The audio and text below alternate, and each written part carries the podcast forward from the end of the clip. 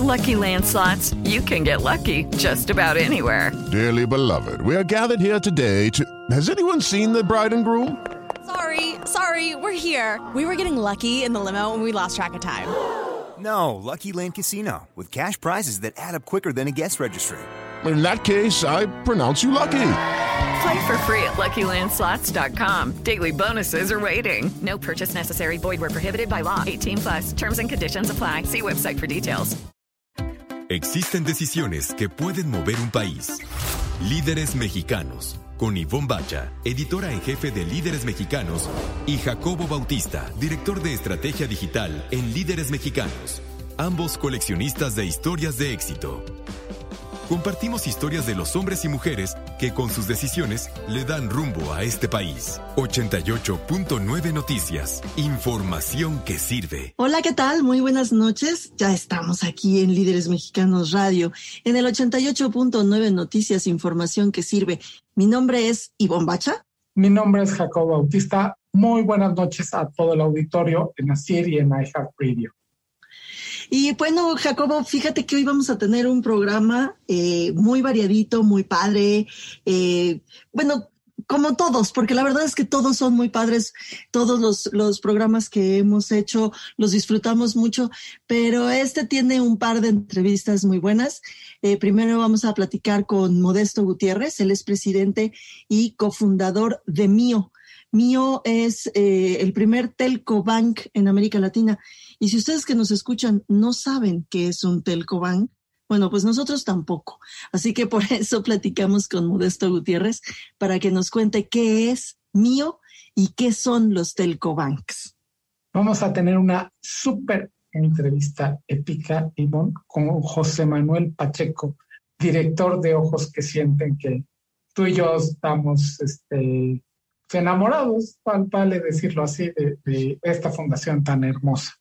Sí, desde que nos eh, conocimos a Gina Badenoch, su fundadora, la verdad es que le, eh, les hemos seguido los pasos y José Manuel ahora está como director de esta fundación y pues vamos a platicar con él sobre qué están haciendo ahora encerraditos y en pandemia.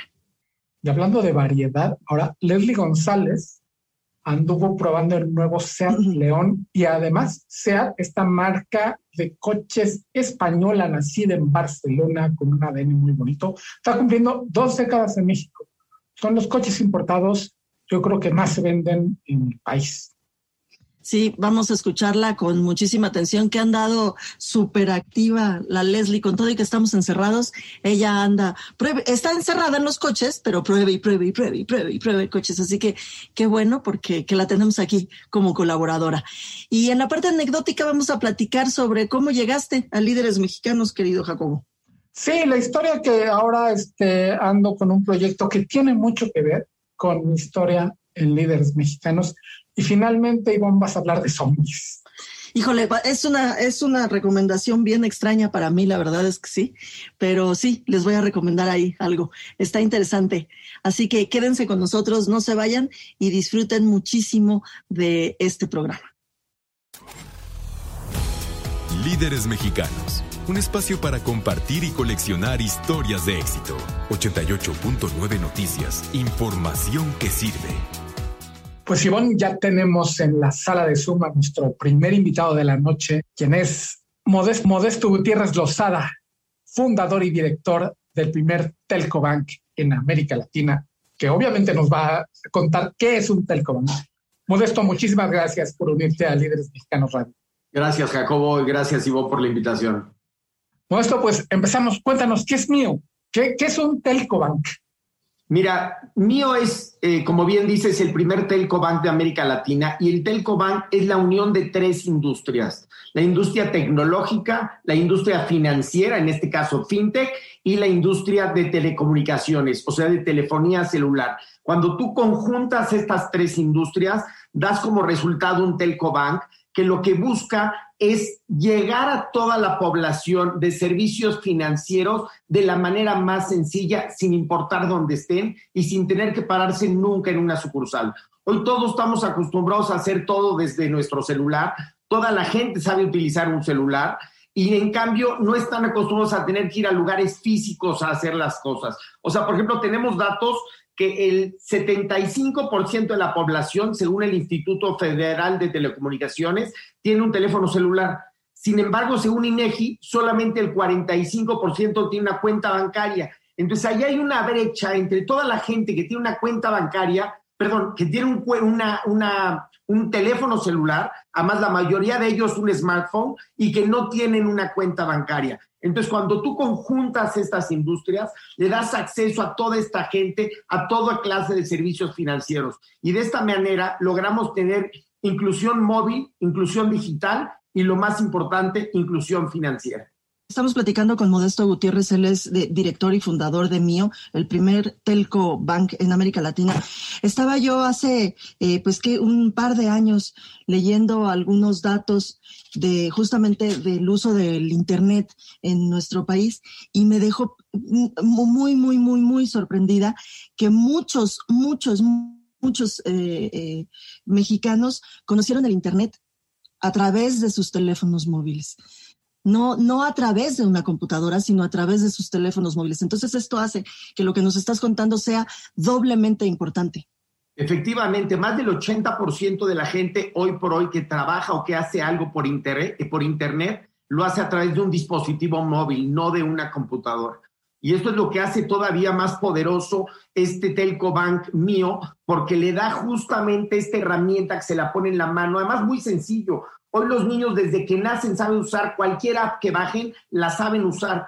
En cambio, hay otras plataformas y otras cosas que la gente no sabe usar o no sabe ir a un banco. Entonces, de esta manera es muy sencillo porque tú desde tu mismo teléfono das, tu, das de alta tu cuenta, generas tus claves, pides tu SIM, pides tu tarjeta de débito, porque en mío lo que les damos es una cuenta digital, una tarjeta de débito Mastercard internacional y un SIM de telefonía y con esto pueden hacer pagos de todo tipo de servicios. Entonces ya no tienes que desplazarse a una tienda a hacer el pago de la televisión por cable, del celular, de los impuestos, de absolutamente nada. Tenemos más de 150 servicios dentro de mío que pueden pagar desde ahí. Además, con un plan de incentivos de que cada vez que ellos pagan, se ganan un dinero. Entonces, no solamente se ahorran el riesgo, el tiempo y el costo de ir a pagar a otro lado, sino que con esta inmediatez pagan y además ganan un dinero a cambio. Esto lo que hace es que además le pone en sus manos un negocio, porque si yo pago tu teléfono celular o yo pago tu televisión de cable, yo me voy a ganar una comisión. Entonces hay miles de microempresarios que hoy están ganando dinero a través de mío. A ver, un poquito atrás porque traes muchísima innovación en, en este producto. Entonces, Mío, aparte de, lo que conocemos como las fintech, que tú has estado involucrado muchísimo en el, en el sistema financiero, es decir, que puedas realizar pagos, incluye una SIM, o sea, una línea de teléfono. Es teléfono y ya viene con toda la carga financiera de pagos y demás, pero me das una línea de teléfono. Sí, te damos una línea de teléfono. O sea, mío es un operador móvil que tiene, o sea, tú vas a tener una compañía celular, o sea, tu teléfono en la compañía celular propia nuestra. Pero eso no es todo. Lo que nosotros queremos es que la gente nunca más pague telefonía celular. Entonces nosotros te damos un paquete gratuito de telefonía y además cada vez que tú utilizas tus servicios financieros, te ganas megas gratis. Esto es una maravilla. Hemos regalado más de 20 millones de megas desde que llevamos operando a toda la gente que son nuestros usuarios, porque queremos democratizar el uso de la tecnología y el uso del servicio celular. ¿Sabes que México es el segundo país más caro de América Latina en telefonía celular, solamente después de Bolivia? Entonces esto hace que mucha gente, porque hablamos de que hay prácticamente el 100% de la gente tiene un celular. Lo que no te dije es que mucha de esta gente no utiliza su teléfono celular más que como un acceso en Wi-Fi, porque no quieren gastar sus datos porque son muy caros. Lo que nosotros hacemos es que se los regalamos para que no tengan necesidad de estarlos pagando. Por supuesto, si quieren más datos, los pueden contratar. Y ahí además, cada vez que tú compras un paquete de datos, nosotros te damos ambulancia, servicio médico, dentista, seguro de vida, un paquete para protegerlo. Porque lo que nosotros queremos es, es eso, es democratizar el acceso a la telefonía celular y a los datos y democratizar los servicios financieros. Estamos platicando con Modesto Gutiérrez. Modesto, eh, a ver, cuéntame qué es lo que tenemos que hacer, así, paso por paso. Nos acercamos a, la App Store y bajamos la aplicación que es mío con doble I y latina, M-I-I-O, y luego que sí.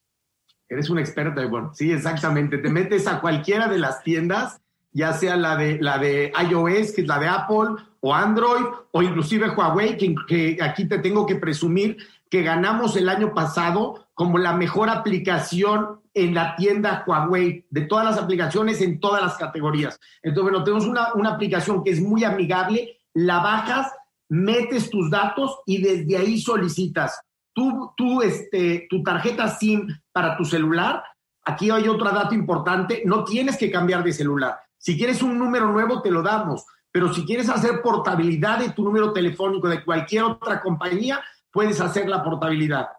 Pides tu tarjeta y te va a llegar a tu casa tu SIM, tu tarjeta de débito Mastercard Internacional y con tu aplicación más el SIM y con eso puedes hacer uso de todos los servicios que, que, tenemos. Puedes mandar dinero de un teléfono a otro teléfono sin ningún costo, mandar un SPAY, recibir dinero. Entonces, es, es, es todos los servicios de banca que necesitas en una sola aplicación. Y además Mío es una plataforma, no solamente es nuestro, nuestro servicio. Entonces lo que pasa es que hay otras compañías que están haciendo sus aplicaciones para que corran dentro de Mío. Por ejemplo, en estos momentos estamos trabajando con dos casas de bolsa que están desarrollando una aplicación que va a estar dentro de Mío. Entonces, de esta manera, por primera vez en México, cualquier persona de una manera muy sencilla va a poder empezar a invertir a través de su aplicación en mío. Lo otro que estamos dando es que damos créditos. Te podemos dar créditos desde 100 mil hasta 30 mil pesos, lo mismo desde tu mismo teléfono. Entonces, mío no es una fintech más como todas. En la gran mayoría lo que tiene es o pago de servicio o una tarjeta de débito, son como las más comunes. Nosotros somos una, una compañía de servicios financieros integrales te damos crédito, ahorro, este, seguros, pago de servicios, transferencias, además de la telefonía gratuita. Estamos platicando en Líderes Mexicanos Radio con Modesto Gutiérrez, el presidente y cofundador de MIO, el primer telco bank de América Latina. Modesto, es impresionante porque generalmente, como dices, pues tenemos acceso como a un banco, ¿no? Con, con las fintech y ahora, además de, tener acceso a una compañía de telecomunicaciones, que son ustedes mismos, es a un grupo financiero, porque si vamos a poder invertir en bolsa, caray, ¿qué futuro le ves, qué perspectiva le ves de esta, con esta aplicación, que creo que el término incluso aplicación se queda un poquito corto, tan revolucionaria? ¿A dónde quieres llegar? ¿Qué, quieres transformar en el mundo conmigo? Efectivamente, no es, una, no es una aplicación, es toda una plataforma. Eh, yo te diría que el caso más parecido que hay en el mundo es Alipay. Alipay es una compañía que hoy eh, ya vale más de 200 mil millones de dólares, este, eh, sin ser un banco, es una entidad financiera que no es banco y es más valiosa que casi todos los bancos del mundo y es precisamente porque ha conjuntado todos estos servicios dentro de esta plataforma. Inclusive hay otras fintechs que van a poder dar los servicios. O sea, nosotros, por ejemplo, estamos dando crédito propio, pero también damos crédito o dan crédito otras fintechs a través de nuestra plataforma. Y lo que queremos ser es el Challenger Bank, o sea, o neobanco con más usuarios activos atendiendo al sector popular. Esto es nuestro objetivo en toda América Latina. Ahora cuéntanos un poquito, Modesto Gutiérrez, eh, cofundador y director general de Mío. ¿Cómo fue eh, la historia? O sea, eh, primero hiciste un diagnóstico, se sentaron tú y tus socios y dijeron, pues lo que tenemos que hacer es esto. A ver, cuéntanos un poquito esa historia. Mira, lo que pasa es que nosotros tenemos, hemos estado en, la, en el sector financiero, en la industria financiera, eh, por más de, bueno, si sumamos años, más de 100 años, pero si vemos cada uno, por ejemplo, en mi caso, llevo más de 30 años en el sector financiero con arrendadoras, con una hipotecaria. Eh, tuvimos una empresa que se llama OpenPay, que fue la primera fintech que se vendió un banco, se le vendió a BBVA en 2019. Entonces hemos estado muy metidos en la industria financiera, en la, en la industria y en la fintech. Tenemos una Sofipo, que es una entidad financiera regulada, en fin. Eh, esto nos ha permitido tener un gran contacto con el sector financiero, pero sobre todo en el mercado popular, dando crédito y servicios financieros eh, integrales al mercado popular. Y por otro lado, algunos de mis socios también con gran experiencia en el sector de las telecomunicaciones.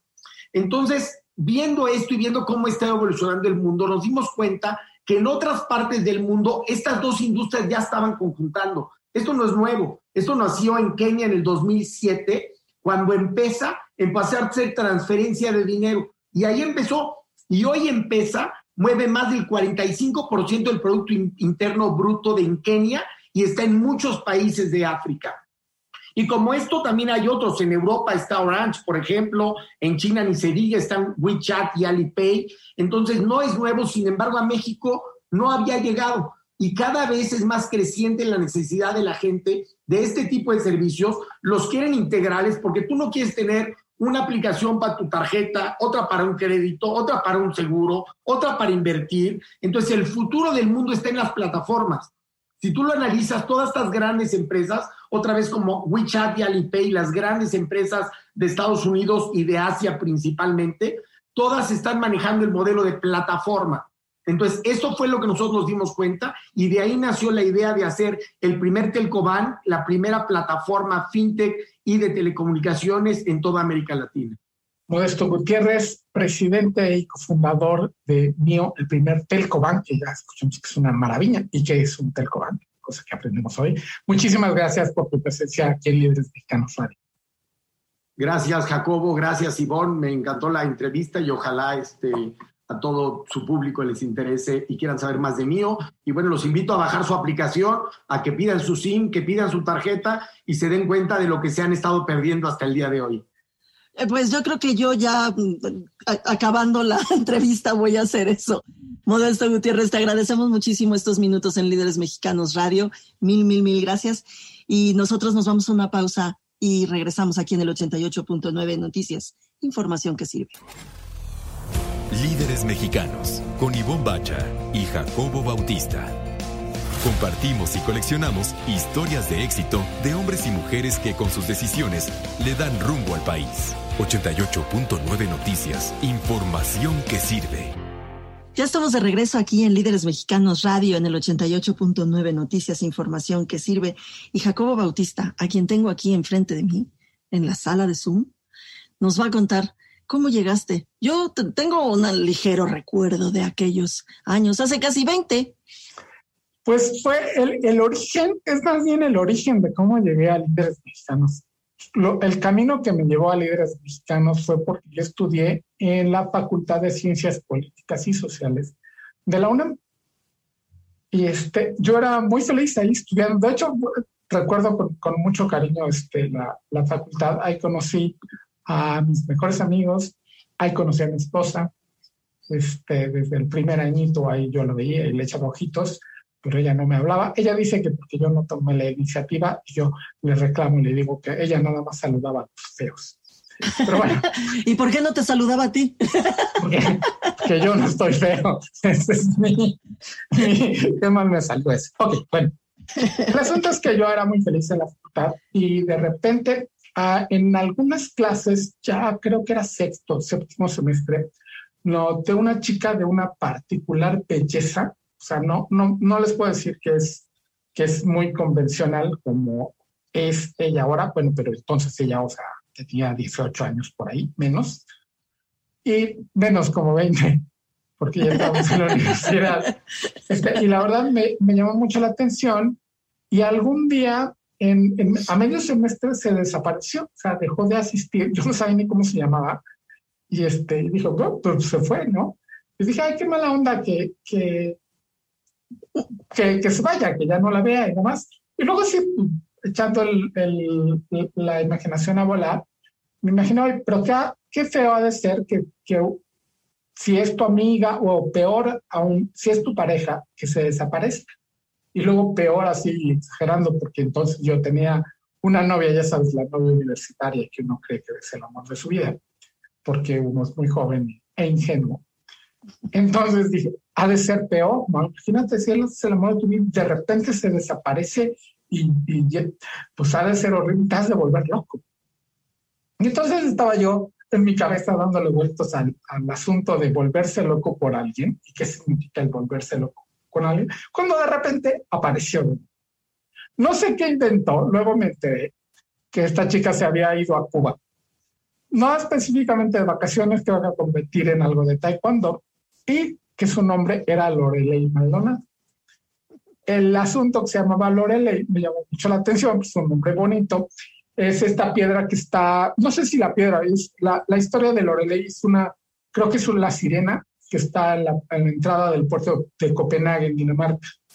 Y, eh, ah, mira, eso, sirena, yo no, eso yo no me lo sabía. Esta sirena cantaba y llegaban los barcos atraídos por el canto tan bonito y les daba más tuerzo a los, a los marineros. El asunto es que yo tenía en la cabeza este show del, del volverse loco por alguien y se me hizo bonito el nombre y además habiendo sido ella la que desató este pensamiento de volverte loco, que escribió una novela universitaria, he de decirlo así, que, este, que se llama Loco por ti y la protagonista se llama Lorelei. La protagonista entre comillas, porque aparece en la primera página, se desaparece y su pareja se vuelve loco por ella, ¿no? Porque no está. Ya no, ya no vuelve a aparecer porque se desapareció y ya. Exactamente, ya no vuelve a aparecer, está muy extraño. Pero toda, toda la novela es de alguien que pierde total y absolutamente la chaveta porque se le fue el amor de su vida. Y, y es un poquito, en la novela está contada desde el punto de vista del loquito, que es como estos que ves, estos vagos que van hablando solitos y demás por la calle, pero en su mundo todo lo que está pasando alrededor tiene sentido y tiene lógica. Más o menos por ahí va, un mundo totalmente fantasioso en donde, por ejemplo, el, el, personaje de Lorelei tiene una relación con sus electrodomésticos, o sea, los ve feos se apagan, cosas así. Es como, como mágico el asunto, pero... Es, es, es como WandaVision, pero... Ah, sí, sí, un, un poco deschavetado y está ya disponible la novela Búsqueda en Amazon, que está en, en Kindle y en, en, edición impresa on demand en amazon.com. ¿Y se llama Loco por ti? Exactamente. Son dos libros en un solo tomo. Por cierto, la historia la, la vendimos al principio de que era como yo llegué a, este, a líderes mexicanos, porque resulta que Lorelei Maldonado entró a líderes mexicanos mucho antes que yo. Gracias a esta novela yo empecé a platicar con ella, porque pues era la, oye, pues toma esto que salió de mi cabeza cuando supe que te llamabas Lorelei. Empezamos a hablar y demás y nos hicimos cuates. Un día me habló para ver si me interesaba escribir libros mexicanos. Yo le dije que sí. En el año 2001, en el primer ejemplar de los 300 líderes más influyentes de México. Sí, porque Lorelei estaba al frente de la, de la aquella eh, eh entonces sección temática. Yo llegué en el 2002, a finales de 2002, a líderes mexicanos y estaba, yo tuve también este, pues el gusto, porque la verdad es que trabajamos bien. Es una extraordinaria persona, Lorelei Maldonado. Si nos está oyendo, le mando un beso totototote a la Lore. Y hablando de mujeres colaboradoras, ¿qué te parece que vamos a oír a nuestra Leslie González Kennedy? Líderes mexicanos. Un espacio para compartir y coleccionar historias de éxito. 88.9 Noticias. Información que sirve. ¿Qué tal amigos de Líderes Radio, Ivonne, Jacobo? Un gusto saludarlos con la información en materia de industria automotriz. Este 2021 la marca española cumple 20 años en México y lo celebraron con la llegada de la cuarta generación del León, que fue el modelo más exitoso de la marca su llegada a nuestro mercado. Y ahora SEAT realizó una inversión de más de 1.100 millones de euros para desarrollar este nuevo León. Y por cierto, se han vendido 2.2 millones de unidades durante las tres generaciones anteriores a nivel mundial. Sin duda, esta nueva generación tendrá mucho éxito por su nuevo desarrollo en el centro técnico de Martorell en España y por su nueva arquitectura bajo la avanzada plataforma MQB Evo que proporciona nuevas dimensiones. Es más largo, 86 milímetros que la tercera generación y sin duda es un vehículo mucho más ágil y divertido a pesar de que aumentó su peso más o menos de 65 a 70 kilos que la generación anterior. El nuevo lenguaje de diseño lo hace mucho más estilizado y deportivo y a la vez con todo el espíritu y ADN de la firma española. Con todos estos cambios se logró un mejor coeficiente de arrastre, incrementándose en aproximadamente un 8% en comparación con la versión anterior. Y en la parte delantera encuentras un cofre ligeramente más alargado, una conexión más fuerte entre la parrilla y los faros que le dan un efecto tridimensional. Los faros son de LED y están situados más atrás para dar un enfoque de profundidad y tiene esa mirada muy reconocida por la marca y por detrás encuentras la nueva tipografía con el nombre de León que le da ese toque distinto con las dos tomas de escape que lo hacen más robusto y deportivo y algo que enfatiza su carácter son las luces traseras que recorren el ancho de la carrocería. Por dentro tienes un habitáculo muy distinto, te envuelve una luz que va de puerta a puerta, la iluminación interior es un elemento importante ya que no se trata solo de una luz de ambiente decorativa, sino que te da diferentes funciones. La calidad de materiales se nota por completo en esta nueva generación, es minimalista, más sobrio, más tecnológico y tienes disponible conectividad con Full Link compatible con Apple CarPlay.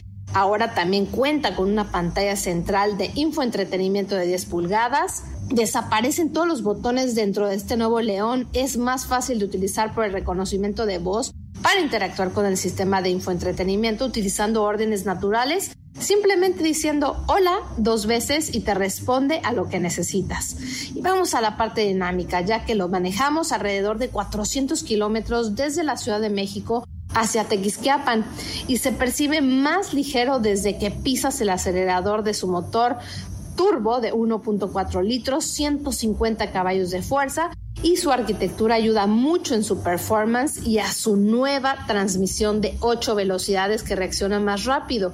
Y para sentirte en un auto deportivo cuentas con paletas de cambio en el volante para ayudarte en un mejor desempeño y mantiene un excelente rendimiento de combustible alrededor de 17.9 kilómetros por litro. Solo recuerda que la eficiencia depende mucho de tu modo de manejo. Y para los amantes de la adrenalina llegará un motor más potente a finales de este 2021, pero por el momento este nuevo Seat León llega a México en dos versiones, el Style en 1.4 litros con rines de 17 pulgadas, 439.900 pesos. Y la versión FR con rines de 18 pulgadas, 497.900 pesos. Y la pintura especial está en 505.400 pesos. Esta fue la información, Ivonne Jacobo. Un abrazo y nos encontramos en la siguiente emisión de Líderes Autos. Líderes Mexicanos, con Ivonne Bacha y Jacobo Bautista. Compartimos y coleccionamos historias de éxito de hombres y mujeres que con sus decisiones le dan rumbo al país. 88.9 Noticias, información que sirve. Estamos de regreso aquí en Líderes Mexicanos Radio a través del 88.9 Noticias, información que sirve. Ivonne, haznos los honores porque ya está nuestro invitado en nuestra sala de Zoom. Aquí está sentadito y me da muchísimo gusto porque me encanta todo lo que hacen. José Manuel, José Manuel eh, Pacheco, él es director de Ojos que Sienten, que estoy segura que muchos de eh, nuestros eh, eh, que nos siguen, de, nuestros lectores, de nuestros ahora escuchas, conocen a esta fundación porque de verdad que lo que hacen vale muchísimo la pena. José Manuel, muchísimas gracias por estar con nosotros aquí en Líderes Mexicanos Radio. Muchísimas gracias, Ivonne. Gracias por el espacio también y a, tu auditorio por escucharnos en, esta, en este espacio, en este momento, en esta entrevista. José Manuel, ¿ya cuántos años eh, tiene eh, la Fundación Ojos que Sienten? Fíjate que estamos muy contentos porque en este 2021 cumplimos 15 años ya. Estamos por cumplir 15 años. En 2006, Gina Badenoch, fundadora de Ojos que Sienten, inició todo esto, este proyecto y, pues bueno, hoy estamos ya por cumplir 15 años. José Manuel, ¿cómo te involucras tú? ¿Qué te llamó la atención en la, en la fundación? Y bueno, yo somos, no sé si decir fans, pero líderes ha sido muy cercano, como ya mencionó. ¿Tú cómo, cómo la conociste? ¿Qué te enamoró de la fundación para decir, sí, yo voy? Wow, pues mira, déjame te cuento que fue el proceso de transformación que a mí me tocó vivir. Eh, yo inicié como alumno hace, hace 15 años exactamente en ese primer proyecto que Gina Badenoch eh, dio sobre el tema de la fotografía sensorial, ¿no? El hecho de enseñarle fotografías ciegos para mí fue algo como una locura, algo imposible de principio. Yo soy persona con baja visión y de ahí eh, un accidente de caer a una clase de Gina despertó mucho mi curiosidad y me quedé en el curso de fotografía. Me apasioné, tomé fotografías, creí en el proyecto y en la filosofía que Ojos que Sienten transmitía sobre el tema de ver la habilidad más allá de la discapacidad. Y no sé si es la, la palabra correcta, me empoderé de cierta manera, ¿no? Creí en mi capacidad, creí en todo lo que podía hacer y ahí me involucré mucho en todo lo que hace Ojos que Sienten, en todas las experiencias vivenciales, en el tema de la fotografía, en proyectos diversos que estuvo haciendo en escalar el Iztaccíhuatl, en escalar Peña de Bernal, en un concierto en la oscuridad, en, el lunar, etcétera. En distintos proyectos me, me encantó involucrarme algunos años después me, integré al equipo de, la organización, ya formando parte del equipo. Eh, y, bueno, a lo largo de estos 15 años, tengo un par de años que, años que, estoy dirigiendo Ojos que Siento y me, siento muy contento. Me siento muy contento por todo este proceso que a, nivel personal me tocó vivir, pero que también tengo la oportunidad de acompañar a muchas otras personas más con discapacidad visual a transmitirles este proceso de transformación, de, cambiar la percepción de la propia discapacidad y también llevar a la sociedad en general a que entienda este, este cambio de percepción sobre la discapacidad, ¿no? El ver la habilidad más allá de la discapacidad es algo de lo que muchos ojos que sienten trata de transmitir a través de todas sus acciones. José Manuel Pacheco, director general de eh, Ojos que Sienten. Eh, sí, yo fíjate que iba a intervenir ahorita que estabas tú platicando, porque no solamente, no solamente que ya es una cosa muy importante este, este proceso del que tú estabas hablando, que tú mismo viviste de, a mí me parece una buena palabra, la de empoderarte, o sea, eh, reconocerte como alguien que puede hacer mucho más ¿no? Muchísimo más de, de, lo que, de lo que pensó, sino que nos invita a nosotros, a quienes no tenemos esa discapacidad, a vivirla, a conocerla y a, pues a compartirla, a, sensibilizarte. Son experiencias que valen muchísimo la pena. Yo he estado eh, involucrada en una, en una cena y también muy cercana a las fotografías, porque uno de nuestros fotógrafos fue maestro ahí con ustedes. Así que eso eh, me parece sensacional. ¿Qué te ha dejado a ti, José Manuel, esa parte de unirnos a nosotros que, no tenemos la discapacidad a, sensibilizarnos? ¿Qué te ha dejado a ti, José Manuel? Pues mira, una gran satisfacción el formar parte de, de, esta idea de generar un puente de comunicación o de conexión entre la población con discapacidad y la sociedad en general. Si bien Ojos que Sienten trabaja a través de un modelo de capacitación, tomando como eje el tema de la fotografía sensorial como algo disruptivo, ¿no? Y de ahí agradecemos mucho a, nuestros super aliados que, se suman en, temas de fotografía y que, y que pues le dan peso a esto que hablamos sobre el tema de la fotografía, pero cómo se logra romper un paradigma y cómo logramos cambiar la percepción de la discapacidad. Entonces trabajamos como primer foco con la población con discapacidad, pero también esta importancia de lograr este puente con la sociedad en general para sensibilizar, para que también poder transmitir este, este cambio de percepción y generar esta apertura, eh, este cambio de mentalidad sobre el tema de la discapacidad y abrir puertas a un tema de inclusión que creemos que es algo muy importante en todos los sentidos, socialmente, laboralmente, incluso hasta familiar, que lo viven muchos de los, de los chicos que, que, viven el proceso de capacitación, pero el tema de sensibilizar, ¿no? De generar conciencia a través de las distintas experiencias que hacemos, como decías, el tema de la cena en la oscuridad, una de las actividades ya hay iconas de, la organización que lo hacemos ya desde hace 14 años más o menos, que comenzamos a hacer las cenas aquí en México. Ya era un proyecto, un concepto que se hacía en otros lugares del mundo, pero en México lo, lo trabajo Ojos que Sienten, y es una experiencia de alto impacto, de, de, gran sensibilización a la gente que lo vive. Obviamente, al sacarte de tu zona de confort, vives cosas muy interesantes, introspectivas, pero al final logras relacionarlo con el tema de la discapacidad de manera natural al estar en la oscuridad, y de ahí logramos un gran cambio de percepción. Entonces, es algo importante que a mí, en lo personal, el escuchar pues historias de personas, de aquello de qué les deja el tema de las experiencias, eh, pues me, da, me da satisfacción, me da alegría que formo parte de ello, ¿no? Estamos con José Manuel Pacheco, director de la Fundación Ojos que Sienten.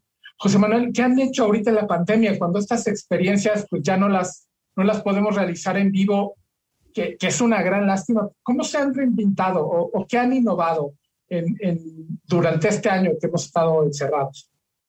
Fíjate que fue un gran reto para nosotros porque sí estábamos muy acostumbrados al tema presencial, todos nuestros talleres, capacitaciones, experiencias, todo era en un formato presencial. La pandemia nos frenó en un momento, nos llevó a un punto de crisis, pero también nos obligó a, reinventarnos, a innovar y a crear. Entonces fue una gran oportunidad también de, de adaptarnos al cambio y aprovechar también las plataformas digitales, que es algo pues que hoy por hoy nos hemos subido todos, ¿no? Y, y, y, que lo supimos aprovechar en un buen sentido que nos permitió seguir llevando experiencias a la gente. Entonces, hoy hemos diseñado algunas actividades como cena stand-up, como cena sensorial, eh, espectáculo de stand-up, pláticas de talk, todo en línea, ¿no? Y que, y que estamos trabajando con la gente, donde eh, buscamos hacerle llegar hasta el domicilio de la gente también, sin invitarlos a salir, obviamente, mandamos un kit de elementos, ya sea un menú, ya sea algunos elementos que van a ocupar durante la actividad, durante la experiencia. Algunas de las experiencias les hacemos llegar un antifaz donde lo utilizarán como parte de la actividad y la gente se suma y a través de esto, pues solamente los seguimos invitando a que se sumen a apoyar a la causa, a que además de que apoyan a la causa, viven una experiencia, se conectan desde la comunidad de su casa eh, en línea con los elementos que se les hace llegar y viven una experiencia. Y muchos de nuestros objetivos obviamente se siguen cumpliendo en que eh, todas nuestras actividades son lideradas por personas con discapacidad. En el stand-up son personas ciegas, en las experiencias sensoriales, eh, en las cenas sensoriales que, que lleva, trabajamos en línea, lo trabajamos con algunos restaurantes que pues como saben, también les impactó mucho el tema de la pandemia y bueno, tratamos de sumarnos a distintos aliados para poder seguir llevando experiencias, ¿no? Entonces, al final, la gente sigue viviendo esta, esta oportunidad de sumarse en línea y nosotros, obviamente, de seguir logrando nuestros objetivos de generar empleo, de recaudar fondos y de llevarle una experiencia a la gente y generar este puente de comunicación y sensibilización, ¿no? José Manuel Pacheco, director de Ojos que Sienten, sí, debe de ser todo un reto, digo, para todos ha sido un reto, para todos ha sido, eh, pues, este proceso de, reinventarnos. Nosotros estamos haciendo radio vía Zoom, o sea, cosa que es verdaderamente increíble, pero eh, bueno, no me puedo imaginar cómo es. Me encantaría que nos contaras, por ejemplo, alguna, eh, creo que están haciendo catas también. Me encantaría que nos contaras una, una de ellas, eh, la experiencia que es, porque eh, las experiencias que yo tuve son, son muy, no sé si se valga la palabra, pero son muy toconas, porque necesitas estar tocando todo el rato a los comensales, por ejemplo, porque quiero que sepa el auditorio que quienes te sirven en esas cenas, los meseros, son eh, personas ciegas, entonces pues van tocando y te tocan el hombro para poderte servir, porque si no, pues no, eh, no, saben en dónde está. O sea, es toda una experiencia de, de, de, tacto, ¿no? De todos los otros eh, sentidos. Así que, ¿cómo están haciéndolo a, a, través de, pues, de Zoom y de estas plataformas digitales? Definitivamente, y bien dices, no, no es lo mismo, ¿no? Sin embargo, buscamos que se acerque a lo más a, este, a esta experiencia sensorial, ¿no? De ahí la importancia para nosotros de poder hacer llegar a la gente elementos que utilizarán durante la conexión, el tema del antifaz y, cosas que al final, durante la transmisión, ya en vivo, eh, la gente se conecta. Y en el caso de la cata que mencionabas, eh, eh, excelente, ¿no? Sobre estas experiencias que estamos haciendo. Hace un par de años, algunos chicos ciegos se certificaron como sommeliers y fue una gran oportunidad también de, de, seguir transmitiendo esta filosofía de ver la habilidad más allá de la, de la discapacidad. Entonces, eh, estos chicos, eh, sommeliers eh, ciegos, son los que llevan esta experiencia. Entonces, te llevan, te, te, llevan a, a, hacer un viaje sensorial totalmente, utilizando los elementos que ya la gente tiene en casa, ¿no? Los invita también a utilizar el antifaz y los va guiando a través de algunos elementos también que, que, a través en línea tratamos de, aprovechar a través del oído, a través también de la imagen. Entonces se vuelve todo un conjunto de elementos sensoriales donde ya no es exclusivamente el tacto, sino también auditivo, sino también visual, sino también buscamos que se vuelva un todo en un plano sensorial, ¿no? Entonces, eh, es algo muy eh, divertido, algo nuevo, quizá también como una experiencia en cómo conozco el vino de, de, una manera distinta de una carta tradicional tal vez, sino desde esta perspectiva donde los sommeliers ciegos te llevan a explorar el vino blanco, el vino tinto,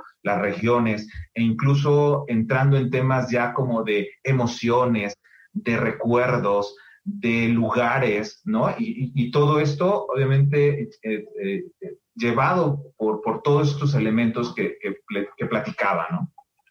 Entonces, son experiencias increíbles que obviamente invitamos a, a la gente que nos escucha a, que inviten, a que nos sigan en nuestras redes sociales, en nuestra página de internet, encuentran información eh, cada mes hacemos una experiencia abierta al público. Eh, vamos cambiando el formato, puede ser una cata, puede ser una cena más estando, puede ser una cena sensorial, eh, una plática de fotografía que aborda con también hablamos de algunos elementos que hacemos llegar a la gente para hacer para que conozcan el tema de la fotografía sensorial y cosas así. Entonces, los invitamos a que nos sigan, a que sepan lo que estamos haciendo, a que se sumen eh, a través de estas experiencias y lo puedan vivir, y lo puedan vivir también, que creo que es una gran oportunidad de, eh, poder hacer cosas diferentes en, este proceso de confinamiento, ¿no? José Manuel Pacheco, director de la Fundación Ojos que Sienten, ¿cómo nos podemos sumar todos? ¿En, qué lugares? Ya, ya nos hiciste la invitación. ¿En dónde los encontramos? Claro que sí, eh, siempre hay formas de podernos sumar y de ahí para nosotros la importancia de ver aliados, a gente que se suma desde el área que, cada uno tiene a nivel empresarial, a, nivel de líder, a nivel de, individuo, ¿no? Siempre tenemos algo que aportar hacia los demás, ¿no? Experiencias que suman a todo el tema de lo que hace Ojos que Sienten y que al final eh, logramos construir proyectos, te hablaba del tema de la escalada, del Iztaccíhuatl, hablaba del proyecto del, concierto en la oscuridad. Este, el año pasado, por segundo año, fuimos invitados al Foro Mundial de Economía en Davos, llevando la escena en la oscuridad a líderes a nivel global. Entonces hemos tenido oportunidad de ir haciendo distintas acciones y de verdad se pueden sumar, se pueden sumar. Síganos en nuestras redes sociales, Ojos que Sienten, en Facebook, en Instagram. Nuestra página de internet es www.ojosquesienten.com. Podrán encontrar toda la información que hoy estamos haciendo. Estamos actualizando nuestros datos con este tema del aniversario, que estamos muy contentos. Estaremos haciendo algunas acciones en relación a nuestro aniversario, 15, 15 años para este 2021. Y pues me gustaría invitarlos a todos que se involucren. Eh, seguramente habrá proyectos que podamos construir en conjunto y de verdad para nosotros encantados de seguir creciendo y siempre para pues lograr nuestra misión, ¿no? Seguir cambiando la percepción de la discapacidad, generar conciencia en la sociedad y sensibilizar a toda la gente posible en este sentido, ¿no? Sobre el tema de la discapacidad. Y, siempre, siempre creo que hay una forma de podernos sumar en distintos proyectos.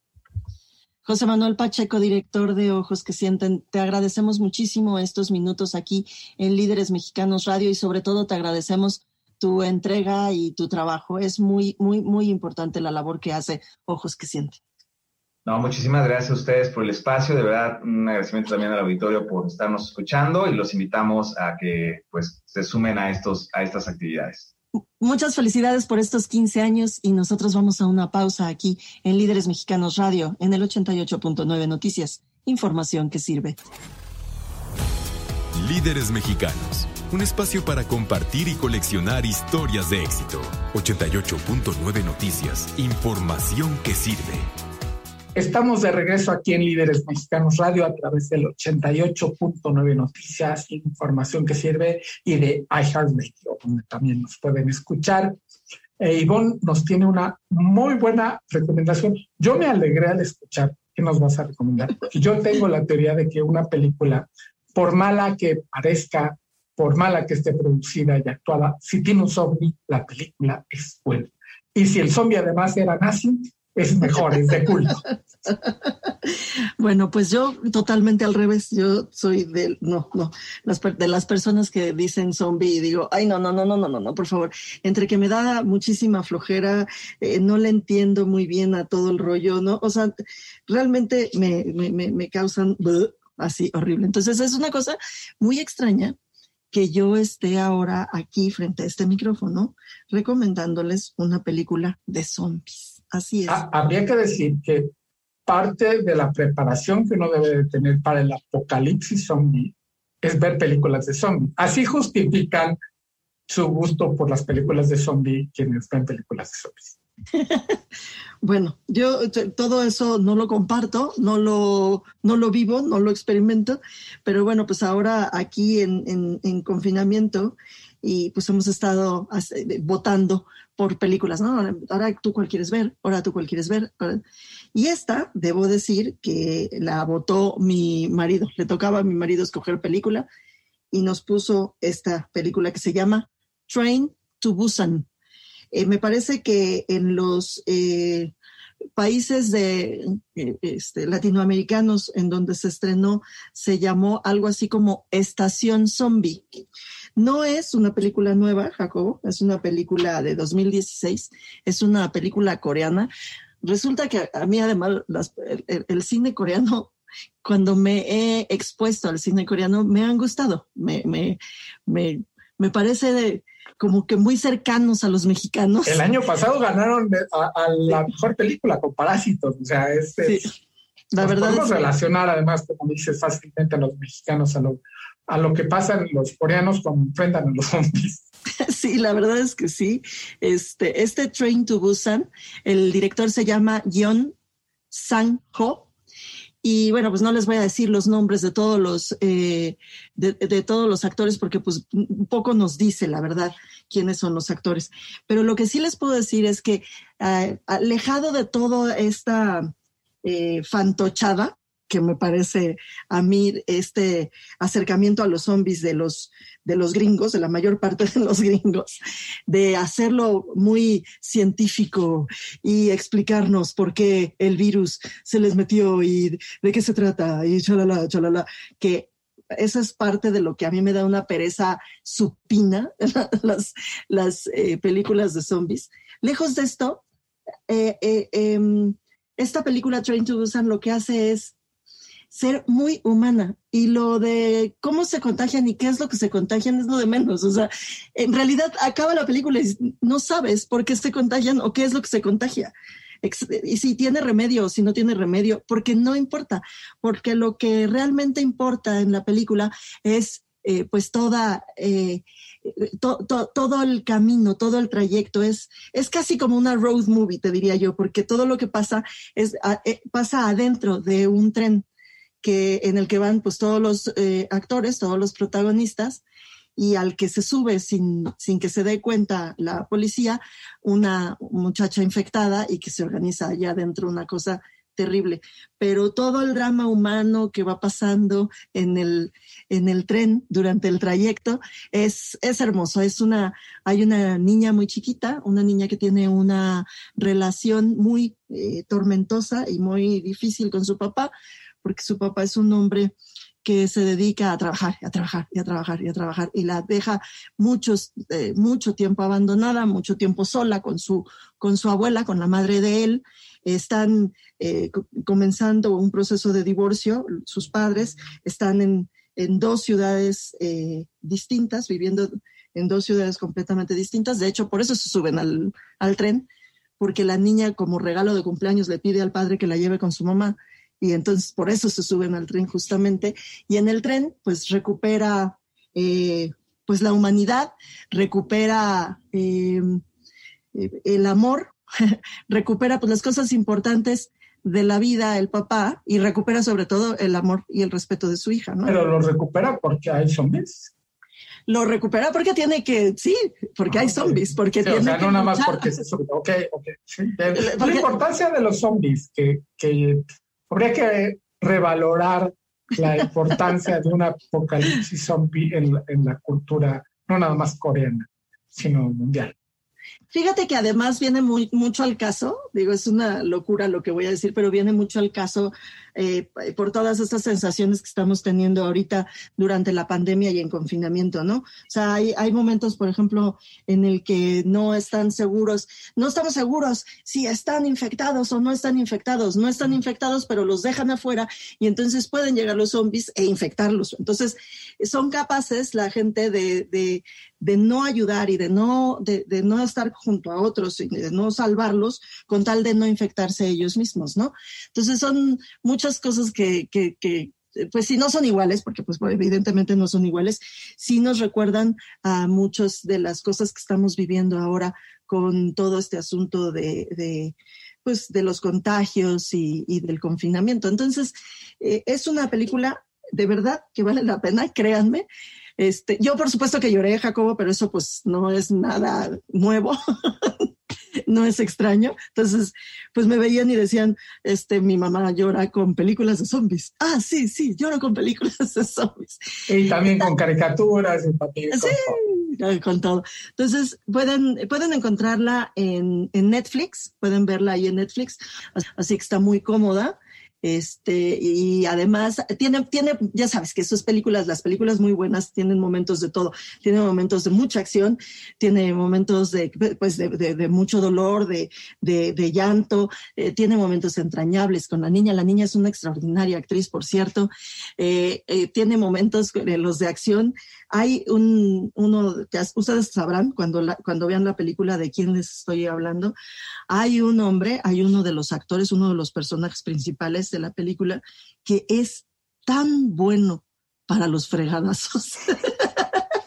para el pleito, Dios santo, hacía mucho que no veía yo, porque además no es que sea, eh, no es que utilice ningún arte marcial, ni no, no, no, es bueno para pa el tiro, o sea, es bueno para pelearse así en la calle y es una delicia cómo están eh, eh, filmado todo esto, el director y el director de fotografía lo hacen muy bien.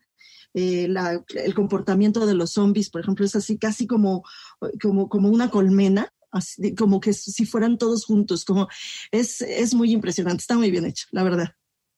Pues a, aprovechando, yo voy a recomendar una película aún más vieja que se llama Soccer Punch, que esa sí tiene zombies y zombies nazis. Además, no se trata especialmente de, de zombies. La dirigió, por cierto, Zack Snyder, el de la Liga de la Justicia. Ajá. Antes de hacerla, esta fracasó con esta de Soccer Punch. Este, pero mi filosofía es que si tiene zombies, es que es una buena película. Y si tiene zombies nazis, que es el caso, es una película de culto. Pues, Bueno, entonces hacerse unas palomitas y a prepararse para el próximo. Digo, todavía faltan unos días para el fin de semana, pero échense las películas. Está en español es Estación Zombie. Estación Zombie, Estación sí. Zombie. Pero, pero si la buscan Train to Busan, ahí está inmediatamente. Se las recomiendo muchísimo. Ok, pues este, en ese tono fantástico de zombies, llegamos al final de esta edición de Líderes Mexicanos. Descansen, cuídense mucho y nos escuchamos dentro de ocho días. Esto fue Líderes Mexicanos. Con Ivonne Bacha, editora en jefe de Líderes Mexicanos, y Jacobo Bautista, director de estrategia digital en Líderes Mexicanos. Compartimos historias de los hombres y mujeres que con sus decisiones le dan rumbo a este país. 88.9 Noticias, información que sirve.